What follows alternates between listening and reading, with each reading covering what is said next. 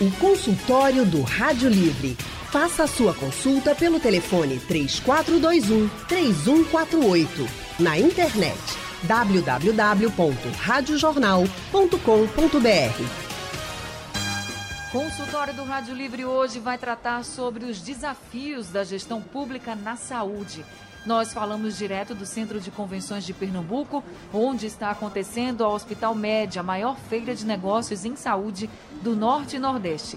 A feira vai até amanhã, trazendo muitas novidades na área de saúde e debate entre os profissionais. E quem sai ganhando é o paciente, que é a pessoa de fato de quem vai usufruir de toda a tecnologia que está sendo apresentada aqui na feira.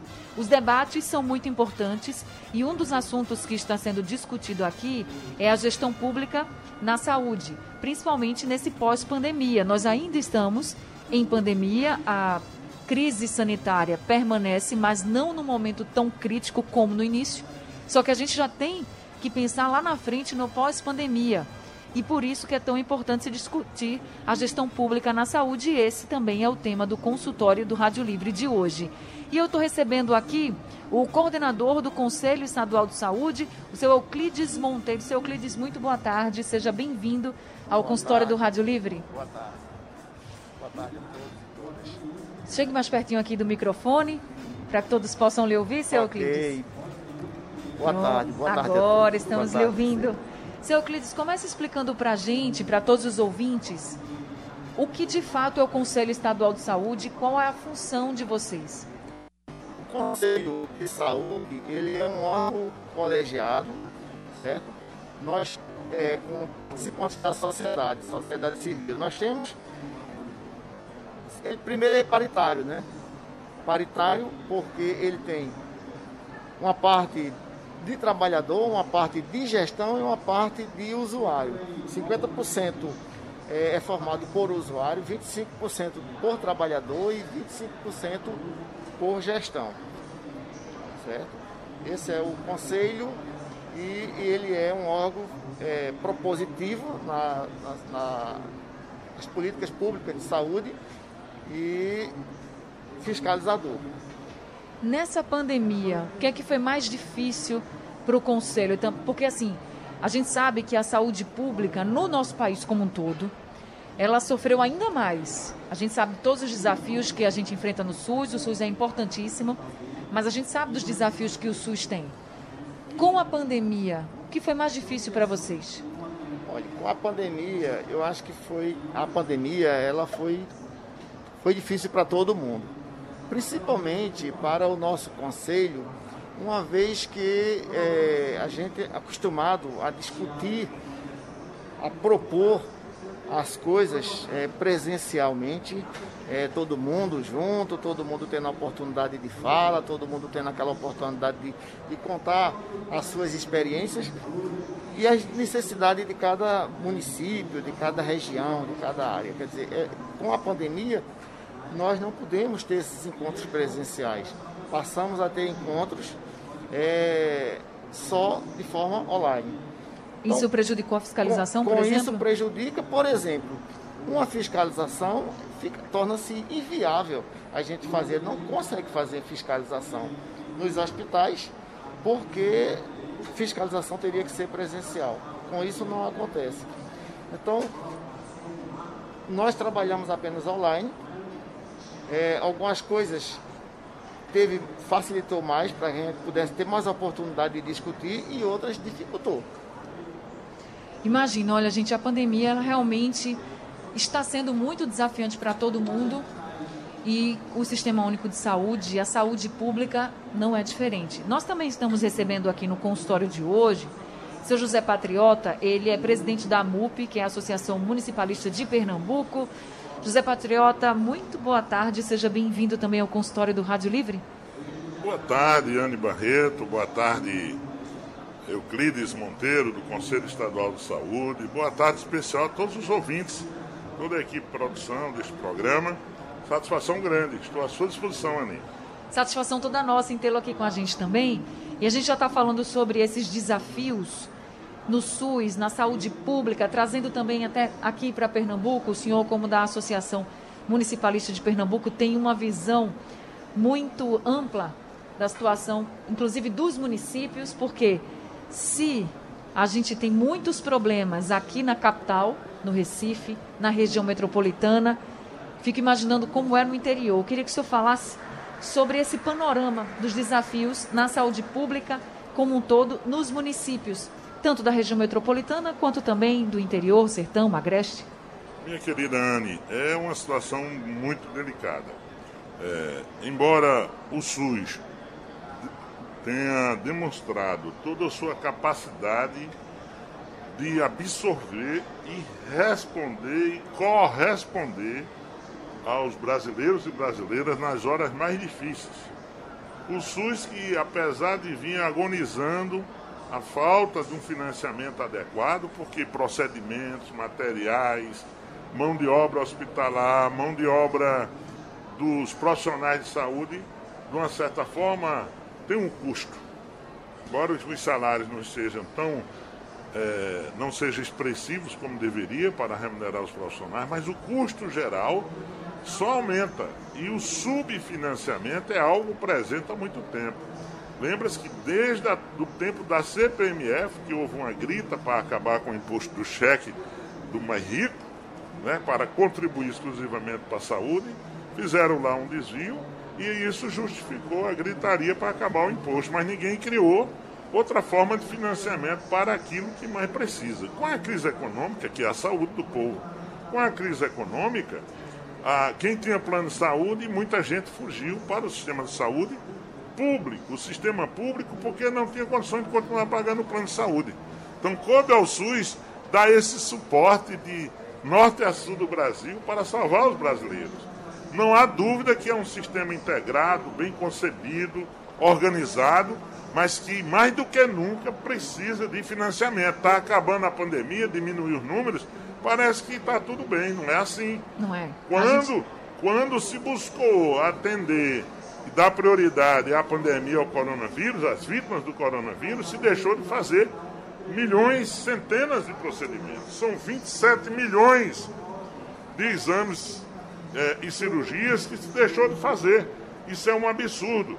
A redução foi muito grande em todas as áreas.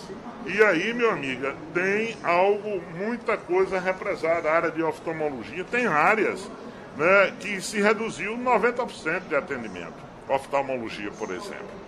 Por quê? Deixa para depois, são cirurgias eletivas, são consultas, são exames. Inclusive a área de tratamento do câncer, a radioterapia, que jamais poderia ser interrompida.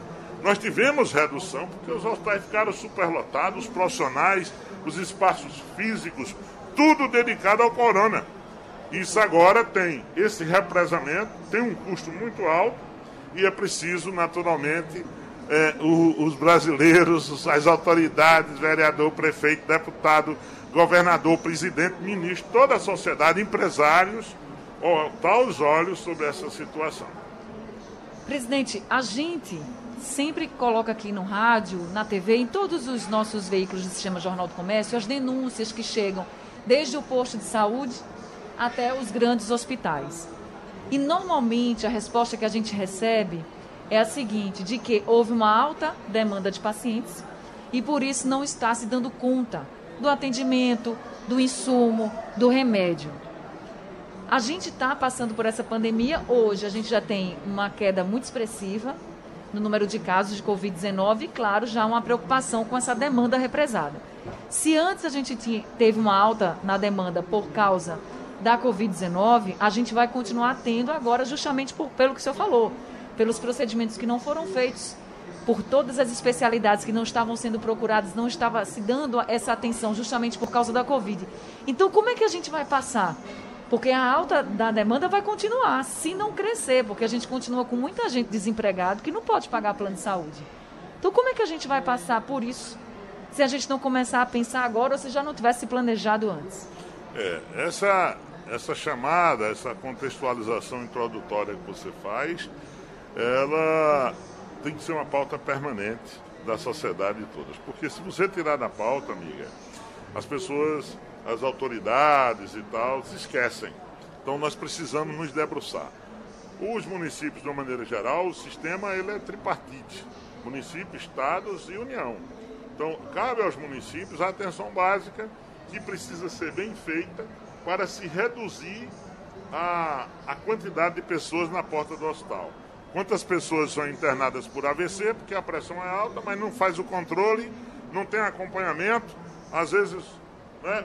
Então, ou tem falha da equipe ou do cidadão. Então, o trabalho educativo, por exemplo, que a, as emissoras, que os jornais, que a mídia sempre fez, inclusive no Corona, ele é necessário que ele permaneça para a gente educar parte do nosso povo que até rejeitou vacina, você imagina. Isso. Então, imagine. Então, aquele que está, né, que tem uma pressão alta, estou dando apenas um exemplo, que pode ser é, é, minimizada com caminhadas, com, né, tomando a medicação adequada na hora certa, e não simplesmente abandonar e de repente ter um AVC e vai ser mais um paciente, muitas vezes neurológico, com cirurgia caríssima lá no hospital. Educação no trânsito, a quantidade de pessoas. E agora, quando abriu mais, a, a, a turma mais nova, mais jovem, né? Então, já viu, sexta, sábado e domingo é acidente de moto que eu nunca vi na minha vida. Você chega aí em vários hospitais, é caríssimo esse tratamento, pacientes que ficam 30, 60, 90 dias internos. Isso tem um custo altíssimo para manter acompanhante, manter o paciente, comprar os materiais. Ou seja, a gente fica gastando muito na saúde curativa quando nós podemos evitar e cuidar da saúde preventiva, educação em saúde. Gente, presta atenção, presta, desde a educação no trânsito, desde uma implantação, uma política de saneamento que agora está na pauta, que a gente vê a quantidade de farmácias aumentando rua, e cada dia abre uma farmácia mais bonita, isso para mim é um péssimo exemplo. É mais doença a gente está cuidando só de doença e não de saúde. Se a gente tiver saneamento, evita uma quantidade enorme de internamentos é? desnecessários. Então, o sistema precisa funcionar integrado e a população precisa estar educada. As escolas precisam ajustar a sua grade curricular desde a infância, do pré até o ensino superior, para a gente ter condutas, ter comportamentos mais respeitosos, né, em relação ao lixo, ao esgoto, em relação ao nosso comportamento, a ter uma educação no dia a dia do cidadão. Claro. Isso facilita muito. Então, veja que há um espaço enorme de atuação para toda a sociedade, a iniciativa privada, todo mundo. Nós não podemos fazer do paciente um objeto e da doença uma indústria, onde tem um grande sistema econômico faturando em cima das pessoas e muitas vezes não dá visibilidade à educação, à formação, trabalho de base, a importância de orientar a nossa população. Então, a educação, como sempre, é um carro-chefe. Parece genérico, parece difícil, mas não é tão.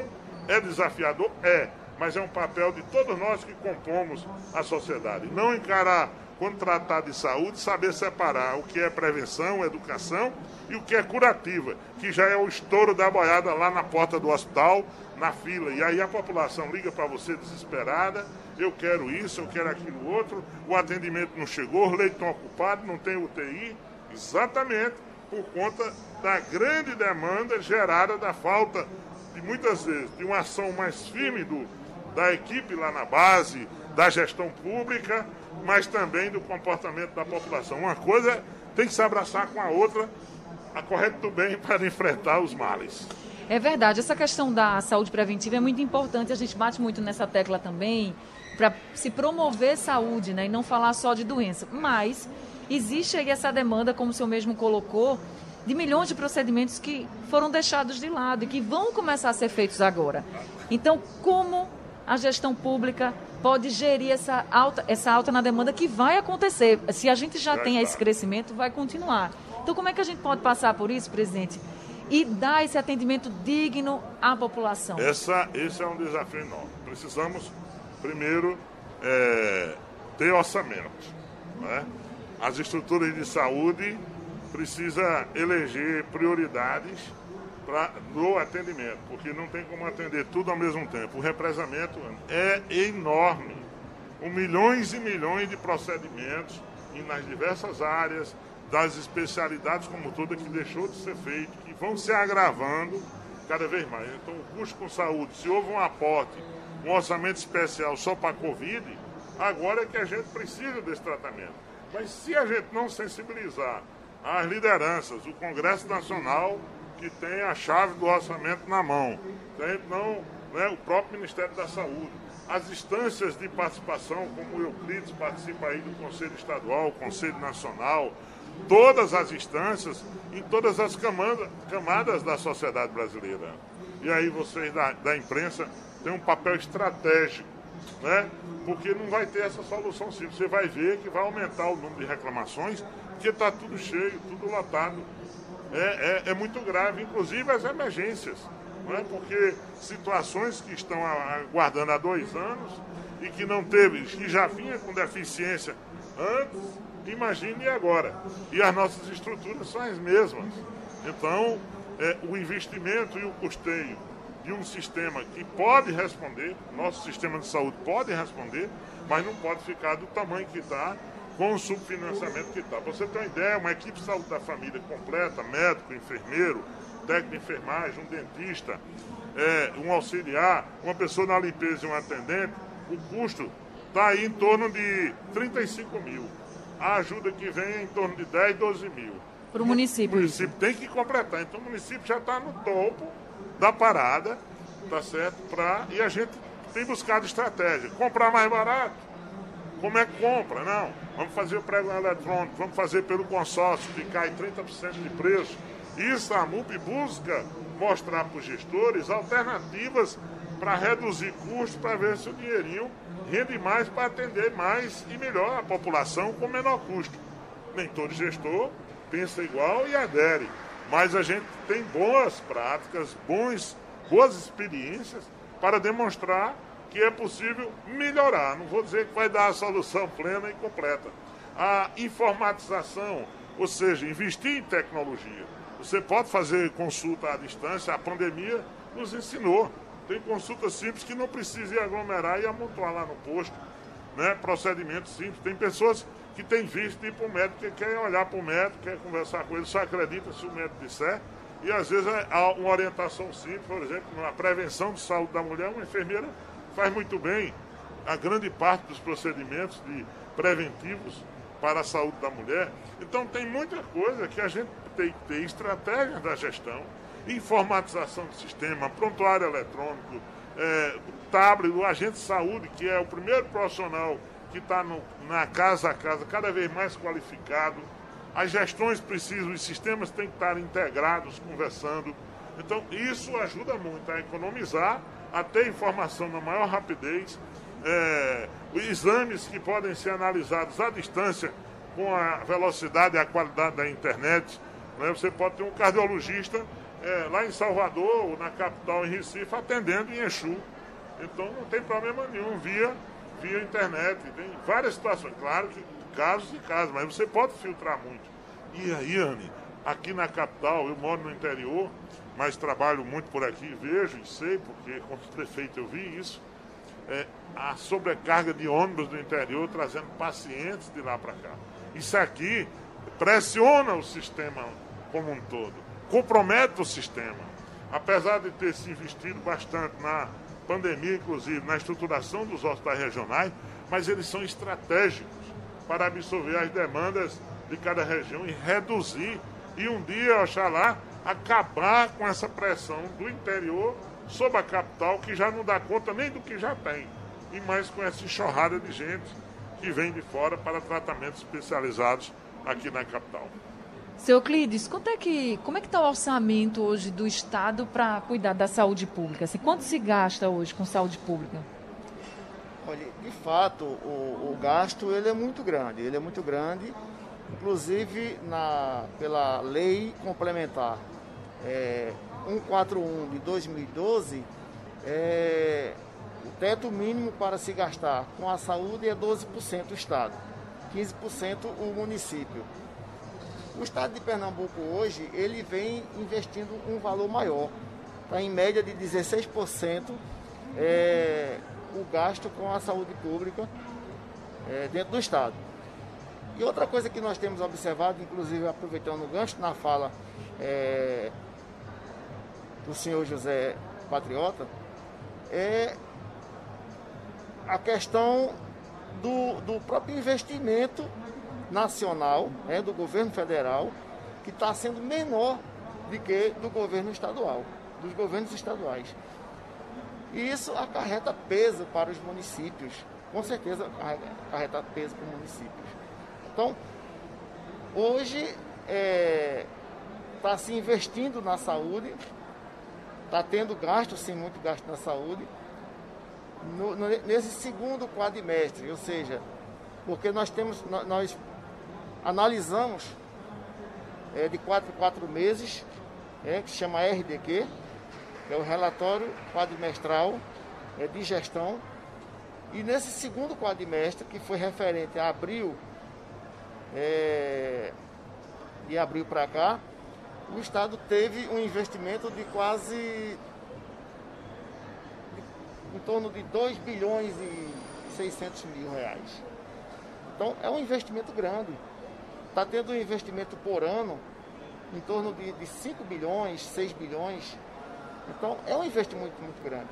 Agora, tem outra coisa que eu gostaria de frisar, que, que, que isso acarreta diretamente no usuário, na pessoa que está lá na ponta, é a questão do desconhecimento. O desconhecimento acarreta no gerenciamento, afeta diretamente o desconhecimento é, do perfil público. Quando o senhor fala em desconhecimento, seria, por exemplo, uma, uma falta de informação que circule mais agilmente, vamos dizer assim, para facilitar, por exemplo, a gente, a gente traz aqui muitas denúncias durante o consultório do Rádio Livre, no Rádio Livre, de pessoas que falam, eu estou recebendo, estava recebendo, por exemplo, insulina e faltou. Já está faltando há três meses. Muito bem. Faltando um remédio já há meses. E a gente sempre coloca, se estava no fim ou se estava perto do fim, por que não se planejou antes para comprar, já que é um processo mais burocrático? Insumos, é seringa que falta, é um, um esparadrapo que seja, coisas simples que vão faltando e que as pessoas ficam claro, perplexas, porque é algo simples que poderia ter sido resolvido rapidamente, mas é tudo muito burocrático. Ok, até podia ser burocrático mesmo, só que deveria ter um planejamento melhor também. Então é isso que o senhor defende, que essa informação circule mais facilmente? É, quando eu falo de desconhecimento, é porque isso acarreta diretamente, tá certo? É, nos serviços e nos insumos. Aí eu, eu, eu gosto de citar um exemplo, por exemplo, que é muito comum você chegar num posto de saúde e o pessoal informar você que não tem mais vacina, que não tem curativo, que não tem seringa. Isso, quem sai prejudicado no final é o usuário. As pessoas estão lá na comunidade, na ponta, certo?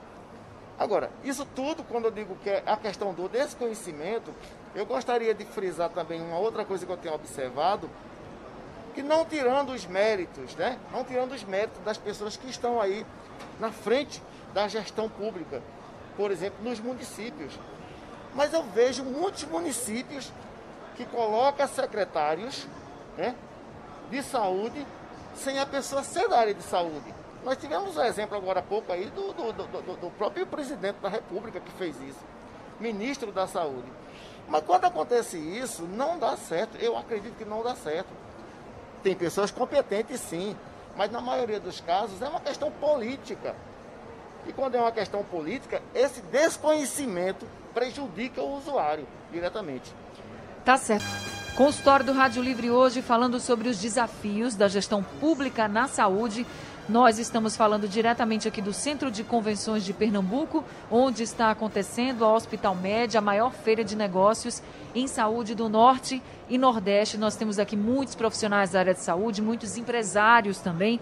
Aqui são apresentadas muitas novidades para a área de saúde que beneficiam, claro, diretamente os pacientes, mas também são discutidos muitos assuntos importantes, como, por exemplo, a gestão da saúde pública no nosso país. A gente tem muitos desafios. O SUS é muito importante, mas a gente tem sim muitos gargalos a serem vencidos.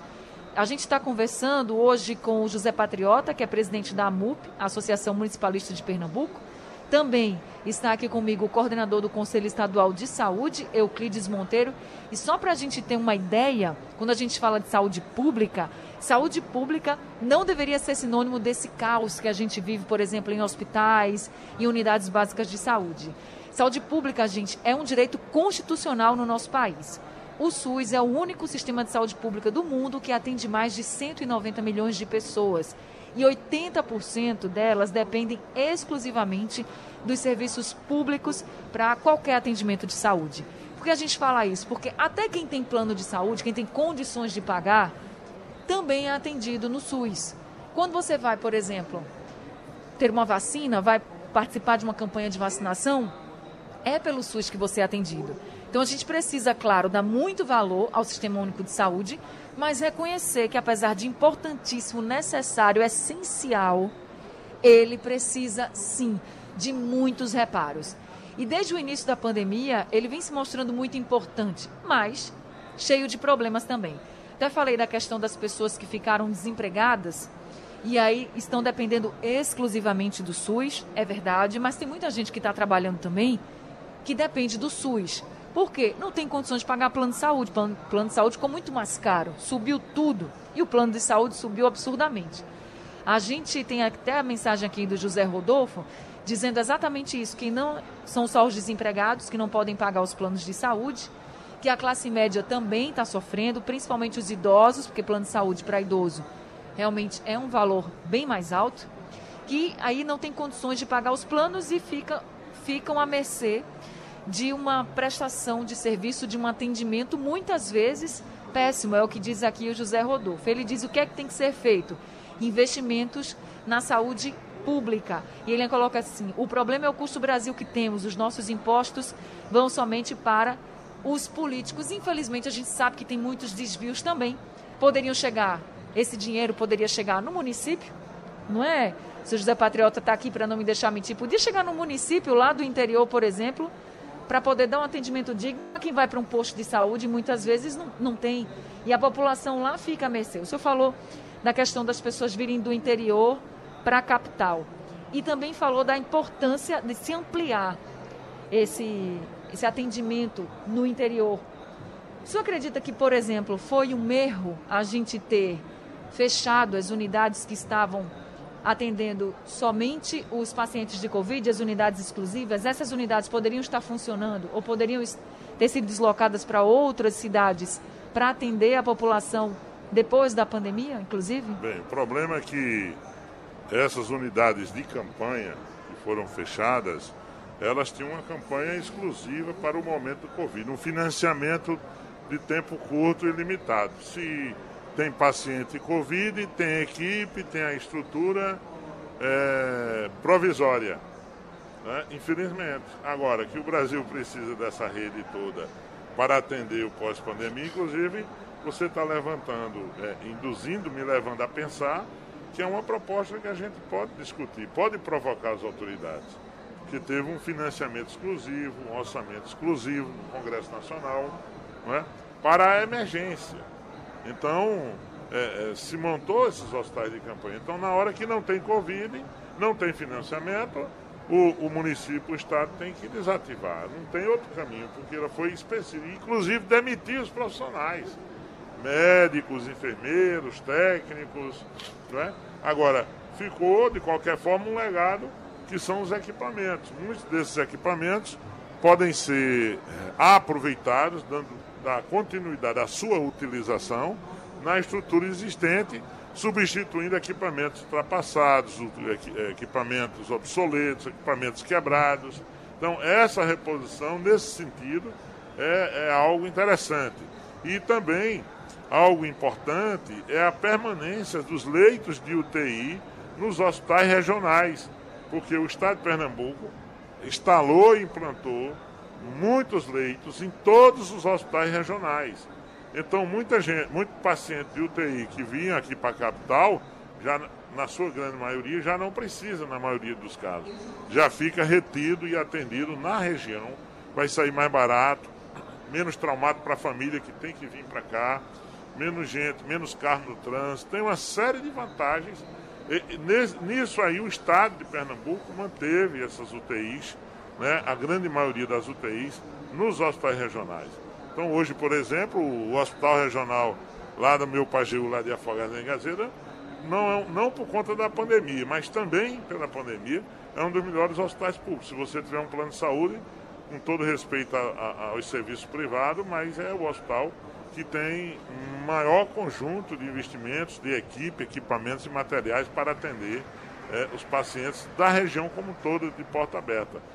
Eu falo dessa questão do, de se manter com essas unidades porque a gente tem realmente demanda. E assim, a gente sabe a importância que foi de abrir essas unidades de emergência na questão da Covid-19, mas a saúde pública como um todo passa por uma situação de emergência. Gravíssimo. Já vinha de tempo. E agora, Exatamente. com o represamento, imagine que nós tivemos uma redução de um ano para o outro, nesse período, de 210 mil transplantes que deixaram de ser feitos. O que vinha sendo feito já não era suficiente, imagine o que não foi feito. Uma redução de 1 milhão e 200 mil pequenas cirurgias, uma redução de 8 milhões de procedimentos clínicos. Mas essa redução não é porque não tinha paciente, é porque não teve estrutura para atender e se deu prioridade ao Covid. 16 milhões de exames de diagnóstico, com a finalidade de fazer diagnóstico, deixaram de, serem feitos, deixaram de ser feitos. Então, isso tudo é, é demanda que agora vai explodir na porta dos hospitais, nas unidades, nas clínicas, nas UPAs, que não vão suportar e que não vai ter dinheiro extra como teve para o Covid. Esse é o ponto-chave da questão, porque se tiver recurso extra, se amplia o hospital, é, se instala novos hospitais, se contrata gente, né? até em regime de emergência, porque, com todo respeito, o concurso é muito bom e oportuniza para todos. Mas se a situação é, se caracteriza como uma emergência, assim como foi o Covid, você pode fazer a contratação emergencial dos profissionais, senão não dá tempo socorrer as vidas. Né? Uma questão assim de. E você pode, claro, durante o período, se for um aporte de recursos suficiente, fazer isso. E quando fala do município, ninguém aplica 15%, aplica 20%, 25% dos municípios. A gente só tem a obrigação, as prefeituras, de 15%. E hoje a aplicação está muito superior, está numa média superior a 20% do orçamento. A gente está falando aqui da situação do Estado como um todo, o seu José Patriota falando também muito mais dos municípios menores, que estão mais distantes da capital, da região metropolitana. O Armando Brito é de Camaragibe, aqui na região metropolitana. E ele está dizendo assim: como é que a gente faz para as nossas emergências e consultas hospitalares estarem em condições aceitáveis de atendimento? São emergências cheias e fazer uma consulta, a pessoa tem que chegar cedíssimo para ser atendida e muitas vezes leva até meses para ser atendido é uma realidade muito difícil, seu Euclides. O senhor, como do Conselho Estadual de Saúde, o senhor pode falar também muito com propriedade, porque o senhor fiscaliza essa falta de leitos, essa falta de insumos, essa falta de atendimento. Tem ouvinte aqui do Rádio Livre que sempre denuncia, inclusive, que até na Iputinga, aqui no Recife, tem posto de saúde que não tem um dentista. Isso está acontecendo há muito tempo. Então, como é que a gente pode resolver isso? Veja, e primeiro eu gostaria de, de corrigir uma, uma fala que, assim, eu não sou coordenador do Conselho Estadual. Eu sou conselheiro do segmento usuário, representando aqui o Instituto Brasileiro Pro Cidadania do Conselho, e sou coordenador da Comissão de Análise e Orçamento. Então, assim, em relação aos gastos do Estado, as ações né, é, executadas dentro do Estado passa pela nossa comissão. Então, isso que você falou em relação às emergências, às situações, é uma situação muito crítica. É, na fala anterior, é, do Dr. José Patriota, ele disse que, que trata muito de uma questão de educação da população, porque as pessoas chegam muito acidentadas. Infelizmente chega pessoas baleadas, infelizmente chega pessoas com acidente de moto, infelizmente chega pessoas que teve batida com carro e muitas vezes dela, dessa, dessas situações embriagados. E às vezes chega pessoas na emergência por conta de uma briga besta, uma situação que se feriram lá e foram é, é, ocupar o espaço dentro do hospital. Isso é muito ruim. Por outro lado, as grandes, as grandes filas é, que se dá nos atendimentos também dentro dos hospitais é porque eu acho que precisa ser visto mais na atenção primária, atenção básica, tá certo? O atendimento é preventivo, ou seja, aquele acompanhamento com o médico, com o clínico, para que ele possa detectar rapidamente as situações é, de cada um e ser encaminhado. Já é uma fila enorme, por exemplo, como ele mesmo já citou aqui, nós passamos a esse tempo todinho sem cirurgias eletivas. Vai ser retomada agora, está sendo retomado as cirurgias eletivas e está um, um, número muito grande na fila. Espero que isso se resolva, porque tem muita gente aí esperando para tirar, é, para resolver os cálculos de, da vesícula, é, cálculos dos rins, problemas renais que está se afetando mais, às vezes é, problemas de, de oncologia que está cada dia se agravando. Não pode se esperar, termina a pessoa ir a óbito por causa de uma neoplasia. Entendeu? Então, essas situações que tem que ser evitada, mas tem que ser evitado desde lá do município, na atenção básica, na atenção primária, no atendimento do clínico, nos exames. Outra coisa também é a demora nos exames, que é muito ruim. As pessoas vão para o médico, já é difícil demais de conseguir. E o quando consegue, o especialista, demora, né? quando consegue, vai para os exames. Os exames é outra situação para receber o resultado. Depois é encaminhado seu nome para uma lista de espera de cirurgia. E quando vai acontecer essa cirurgia, muitas vezes a situação tem se agravado muito, muito, muito mais. É muito difícil mesmo. É difícil. E só quem sabe é quem passa e quem depende desse exame, desse atendimento, desse médico, desse remédio, desse profissional, dessa unidade de saúde. Consultório do Rádio Livre hoje tratando sobre os desafios da gestão pública na saúde. É preciso pensar quando essa pandemia acabar, né? A pandemia já aumentou muito as necessidades da saúde pública. Imagina quando ela acabar, com toda a demanda que foi represada, muita gente que não podia fazer exame, que não podia ser atendido por causa da Covid-19. Hoje o consultório é daqui do Centro de Convenções, onde está acontecendo o Hospital Med, a maior feira de negócios em saúde do Norte e Nordeste. Nós estamos recebendo o presidente da Associação Municipalista de Pernambuco, José Patriota, e também o seu Euclides Monteiro, que é do Conselho Estadual de Saúde. A gente tem aqui já outra participação de um dos nossos ouvintes, o Lucas Aristides de Buriti, da Macaxeira, dizendo que o governo não investe nos hospitais públicos, mesmo com toda a importância que o SUS tem. A gente sabe que o SUS tem muita importância assim na vida de todo mundo. José Patriota, presidente da Associação Municipalista de Pernambuco, dá para fazer gestão pública da saúde com qualidade? Que caminhos a gente tem que seguir? É uma pergunta bastante complexa, né? desafiadora, sua formulação. É, dá mais do que um debate, né? É, é para a vida essa sua pergunta. Para a vida. Né? Claro que uma gestão comprometida, uma gestão honesta, uma gestão transparente, em saúde, ela economiza muito e consegue fazer mais. Não vai deixar plenamente, porque nós estamos inseridos em um sistema nacional. E esse sistema nacional tem uma camisa de força que põe limites, regras, regulamentos. Né? A quantidade de portarias são publicadas no SUS todos os dias, movimentando inclusive financeiro, é uma coisa absurda, é uma burocracia enorme. Né? O direito à saúde é uma especialidade que tem poucos advogados que conhecem, né, o sistema como um todo. Mas dá para fazer muito. Né, se você informatiza, se investe em formação profissional, se, to, se universaliza o atendimento nas unidades básicas, não tem sentido a unidade básica de saúde, tudo começa lá.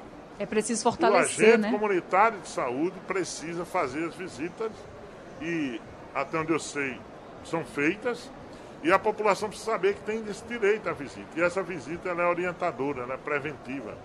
O agente de saúde deve comparecer com um tablet integrado a um sistema do Estado e do Ministério da Saúde para fazer o acompanhamento aos hipertensos, às gestantes, aos pacientes de risco de uma maneira geral, às crianças, aquelas pessoas que estão desnutridas e todo cidadão morador de qualquer cidade do Brasil tem que estar tá ligado à unidade básica. E lá vai ter um clínico, lá vai ter um dentista, vai ter uma enfermeira que faz vários procedimentos. E a partir da unidade básica é que você procura outros tipos de consulta. É esse médico e essa equipe que vai fazer o primeiro atendimento e lhe encaminhar se for necessário. Não precisa você sair de casa e ir direto para o hospital com a emergência para fazer uma consulta simples, uma consulta básica, elementar. Então, essa consulta tem que ser lá. E é de lá que se encaminha para os centros de referência. Então, essa é, essa é a conduta adequada. Se há um tratamento mais complicado, então essa unidade básica vai. Se o município está todo informatizado, o prontuário é eletrônico, quando ele alimentar o sistema e o paciente foi encaminhado, chegar, aliás, já deve sair com a marcação pronta Isso. para o atendimento. Claro que vai encontrar lá na frente, dependendo da especialidade, dificuldades em oftalmologia, em neurologia, né? otorrino. Né? Tem muitas especialidades que estão escassas no Brasil, que é preciso também alterar e adequar o sistema de ensino. Né? A gente tem alguns tipos de profissionais especialistas que se fecham para fazer só a consulta particular, porque tem pouca oferta daquele tipo profissional no mercado, e ele não quer fazer pelo SUS, que também, de sua vez, paga pouco. Então você tem problemas diversos, que também tem a ver com condutas e condutas de determinadas categorias. Por isso, gente, que é muito importante a gente sempre levantar esse debate, porque a gente precisa muito fortalecer o SUS cada vez mais.